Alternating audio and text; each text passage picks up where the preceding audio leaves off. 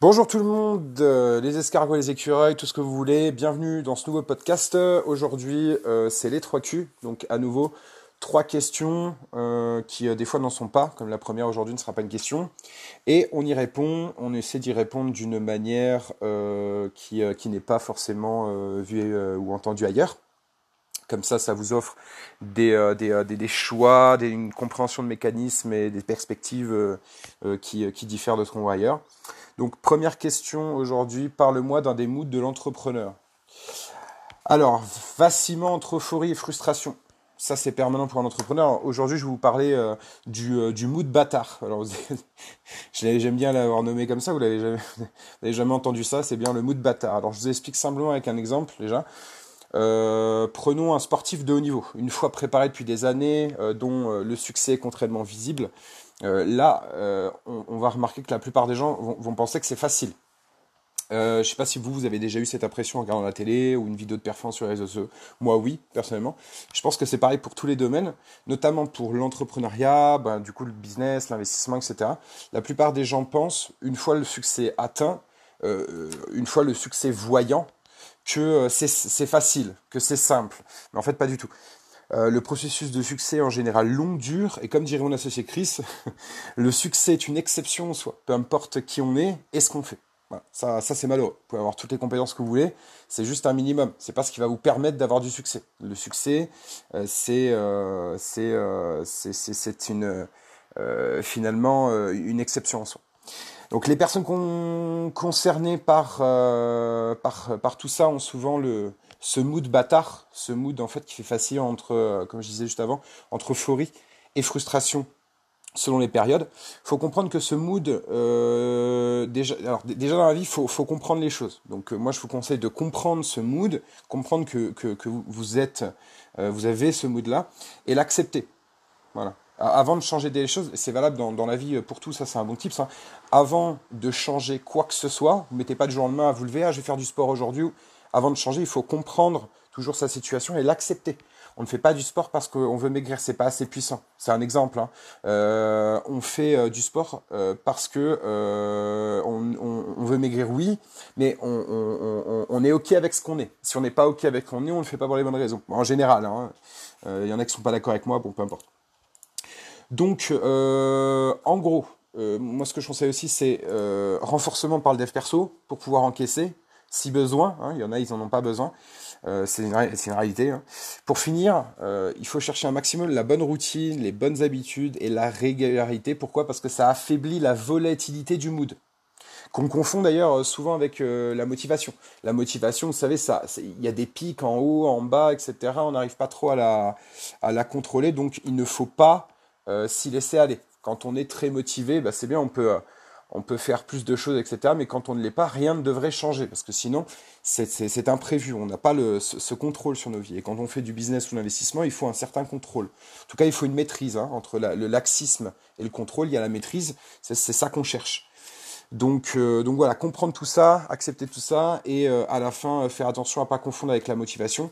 Mais justement, la routine, les bonnes habitudes, la régularité, ça va affaiblir ce mood. Parce que que vous alliez bien dans votre tête ou pas, que vous soyez en euphorie ou que vous soyez en frustration, bah, si vous avez toujours le même temps de travail par jour à peu près, ou si vous avez des bonnes routines, etc., bah, ça vous perturbera beaucoup moins. Donc vous voyez bien que on, casse un peu cette, cette, cette volatilité du mood justement.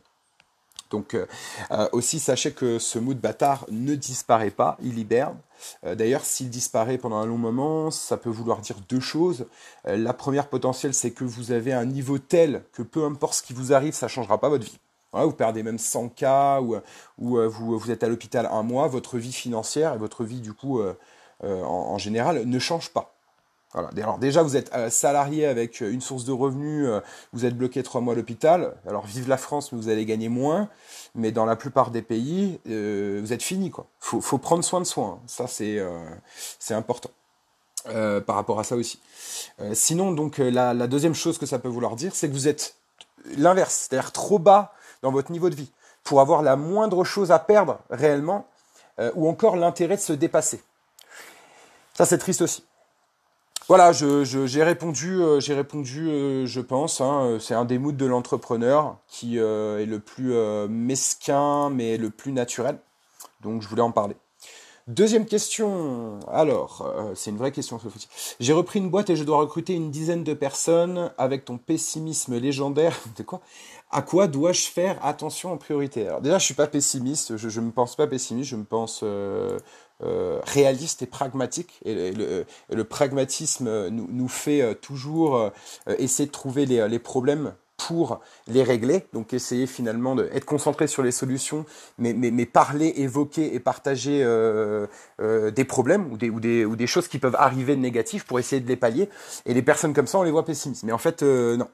elles sont, elles sont souvent, quand elles sont en action, hein, avec ces discours-là, elles sont pas pessimistes. Un pessimiste, c'est quelqu'un qui ne, ne se met pas en action parce que finalement, à quoi bon? Non, là, on n'en est pas là. Nous, on se met en action. Euh, j'espère que vous aussi, soldats, vous, mettez en action euh, tous les jours. Euh, comme disait, je l'ai vu, c'est Oussama Hamar qui a dit ça. je trouve ça intéressant. Les gens veulent faire des grandes choses en fait dans leur vie, dans l'année, etc. Mais ils ne se concentrent pas pour faire des, petites choses ou des moyennes choses toutes les semaines histoire de pouvoir tenter le, gros truc à l'année. Parce que si vos semaines sont remplies d'un rien, ça fera pas quelque chose de plein à la fin de l'année. Hein. Donc, donc attention. Mais, euh, mais voilà, je suis plutôt euh, d'accord euh, avec lui.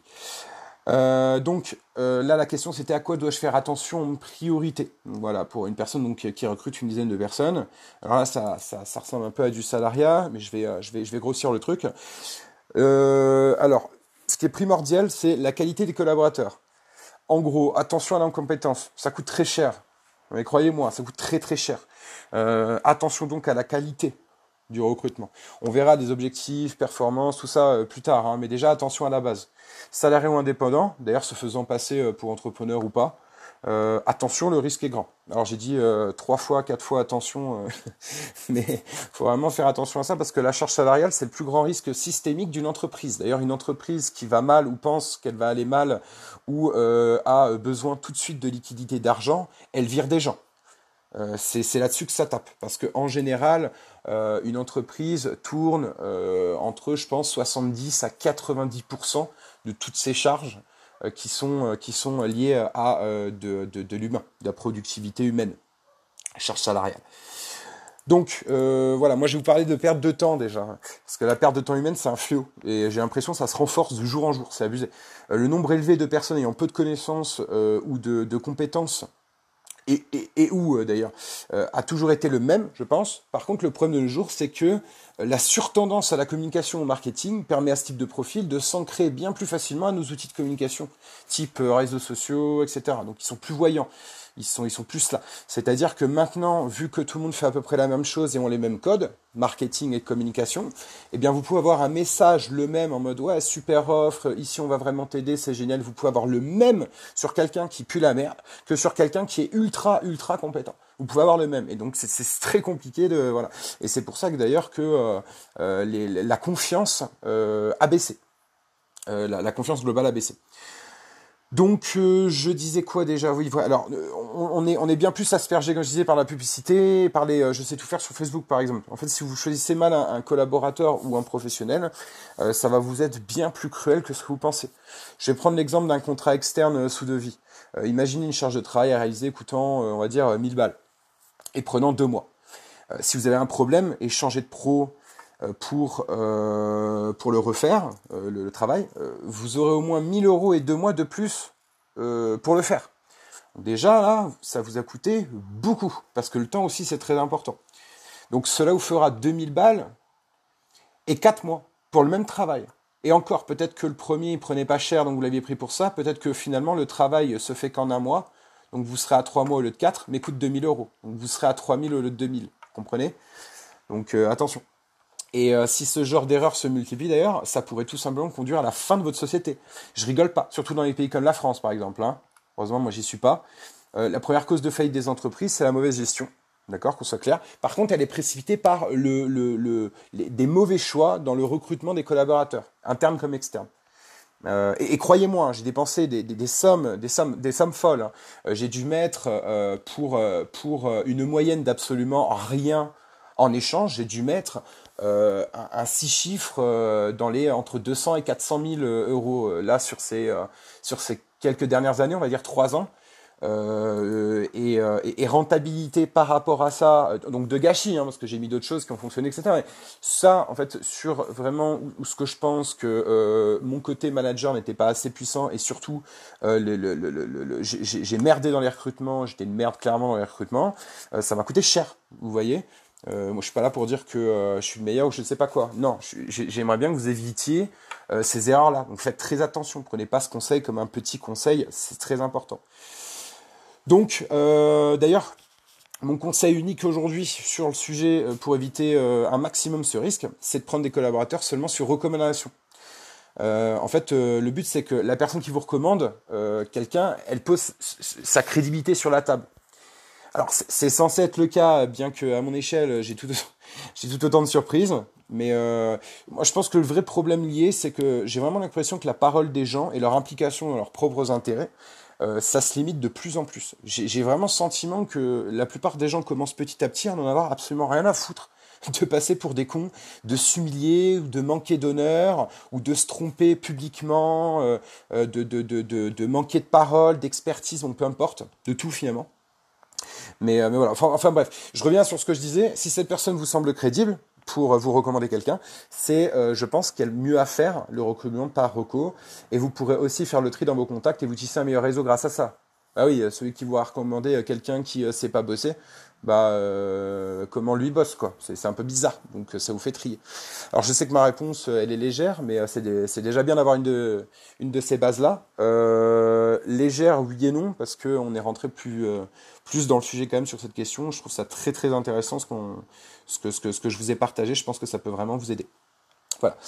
Alors troisième question, c'est une question aussi. Il y a longtemps, je t'ai entendu parler du faux client Qu'est-ce que c'est que cette merde. Il euh, y a même un, emoji qui, euh, qui, se marre. Qu'est-ce que c'est que cette merde euh, Alors oui, le faux client existe. Concrètement, un prospect ou un client qui pense savoir mieux que vous n'en est pas un. Retenez cette phrase. Un prospect ou un client qui pense savoir mieux que vous n'en est pas un ou pas ou pas encore. Et, des, et, des, fois, il a déjà payé, des fois, c'est déjà un client. D'ailleurs, ça, c'est le, le problème de qualification à l'acquisition. Si la personne pense savoir mieux que vous et est déjà client, vous êtes dans la merde ça pue le litige. c'est, euh, c'est ça, c'est sûr, ça c'est sûr. Et si vous vendez euh, du coaching, la formation que la personne a vraiment déjà goûté, sauf vous avez pris du trop bas hein, qu'on, soit clair, la personne n'est même pas capable de voir bah, que vous êtes bon, euh, soit c'est pas le cas, et là ça, ça, ça sent encore plus le litige. Euh, en fait, on les voit surtout ces, ces, faux clients dans la vente de services immatériels. c'est pour ça que je prenais l'exemple d'un coaching par exemple ou, euh, ou d'une formation. Par exemple, un plombier, c'est très réel dans l'esprit des gens. Le gars, il passe chez vous, il fait le taf, euh, le prix à la fin, c'est 400 euh, balles, par exemple. vous allez juste payer sans vous poser de questions. Vrai ou faux? Parce que vous avez appelé pour un problème et ce problème, il est réglé. Vous le voyez de vos yeux, en fait. Pour vous, escargot en mort cérébrale que vous êtes, c'est concret, là. C'est tangible. Sauf, et d'ailleurs, il pourrait vous prendre le double, vous saurez pas. Et d'ailleurs, à quoi il a été payé le plombier finalement? Il n'a pas été payé à venir chez vous, il a été payé à savoir le bon tuyau à amener, comment faire les réparations, il a été payé à sa connaissance. Et dans le service immatériel, c'est la même chose. Mais la connaissance, vous ne, vous ne la comprenez pas totalement, vous ne la voyez pas totalement. Donc euh, un autre exemple, euh, et cette fois on va prendre les services matériels, c'est le coaching. Je vais prendre un exemple concernant un domaine, par exemple, je sais pas, la méditation ou les émotions, bon, peu importe. Euh, vous voyez pas de matériel pur. Donc il est bien plus facile de douter. Dans ce genre de service, les faux clients sont les plus fréquents, clairement. Un faux client, c'est un client qui euh, pense savoir mieux que vous, euh, ce qu'il doit faire ou comment il doit consommer vos produits, contenu, coaching, etc. Il faut pas hésiter à prendre un ascendant de crédibilité, d'autorité sur ces gens-là. Pour le bien, euh, de ces clients-là d'ailleurs, hein, il vous faudra les amener où vous voulez, car le risque, c'est qu'ils se sabotent eux-mêmes. Et ensuite, évidemment, euh, s'ils se sabotent, ils vont penser directement que euh, le problème, c'est vous. Voilà, c'est vous, votre service, que ça marche pas, que vous êtes une merde. Voilà. Donc, euh, pensez toujours à rester au-dessus, niveau crédibilité, expertise, au minimum. Et d'ailleurs, euh, je je vais pas rentrer trop dans le sujet, mais l'inbound marketing peut vous aider à ça. Voilà. L'inbound marketing, c'est l'art de montrer aux gens, l'art que les gens vous contactent. En gros, l'art de montrer aux gens que euh, vous n'allez pas vous directement leur vendre quelque chose, mais vous leur montrer en fait vos compétences, vos connaissances, votre expertise. Et eux se disent, si la personne est capable de mettre euh, et de parler aussi bien des problèmes liés à quelque chose, bah, s'il propose de pouvoir les régler, je, vais le croire beaucoup plus que quelqu'un où je n'ai, je n'ai même pas vu évoquer les problèmes ou, parler ou de, montrer des connaissances par rapport à, à son milieu d'expertise. Donc l'inbound marketing, ça peut vous aider, euh, ça peut vous aider à ça. Euh, si vous avez trop de faux clients, c'est que vous faites pas assez de contenu d'inbound marketing ou vous, montrez pas assez aux gens avant achat que eh ben euh, venir chez vous c'est euh, être serein de d'être de, satisfait même si des fois on comprend pas tout. Et là vous aurez des gens qui qui, qui commenceront plutôt à poser des questions euh, plutôt que euh, à exposer des solutions. Parce que c'est pas normalement c'est pas leur rôle. Euh, si moi sur un coaching la personne alors tout peut arriver mais c'est sur un coaching sur quelque chose de l'expatriation par exemple business invest peu importe je fais tout type de, de coaching et mentorat. Si une personne elle vient me voir je lui donne une solution, elle me dit ouais mais non etc, qu'elle n'a pas forcément trop d'arguments ou que, que ou que j'arrive pas à me dire ah c'est vrai que cette fois-ci tu as raison, il euh, y a un problème, c'est que bah, je, je, je, suis une merde. Ou la personne où j'ai pris un bac cuit, quoi. Hein. C'est simplement. Voilà, eh ben c'est pas mal pour euh, pour ce podcast, les trois Q. J'espère que ça vous plaît comme d'habitude. La prochaine fois, ce sera ce sera peut-être un nouveau business, invest ou peu importe. En tout cas, euh, bah, mettez un max de soutien s'il vous plaît. Comme ça, en plus, euh, pendant l'été, tout ça, euh, bah, euh, il n'y avait pas trop de, de trafic. Donc, si ça vous a plu, si vous avez appris quelque chose, vous avez vu quelque chose de nouveau, euh, faites-le. Hein, euh, vraiment, euh, abonnez-vous là où vous écoutez ça, même si c'est un replay YouTube par exemple. vous avez mon Linktree, vous pouvez me follow sur des réseaux. Chaque réseau a des contenus différents. Moi je fais que je fais pas comme la plupart des gens. Chaque réseau que je possède, avec plus ou moins de, de régularité, mais chaque chaque réseau a des contenus totalement euh, différents. Donc c'est intéressant. Euh, abonnez-vous et puis euh, passez aussi euh, sur Linktree pour voir un petit peu ce, qu'on fait pour vous aider niveau justement business, invest et bah, du coup lifestyle. voilà. Allez, j'arrête ce podcast et je vous dis à bientôt.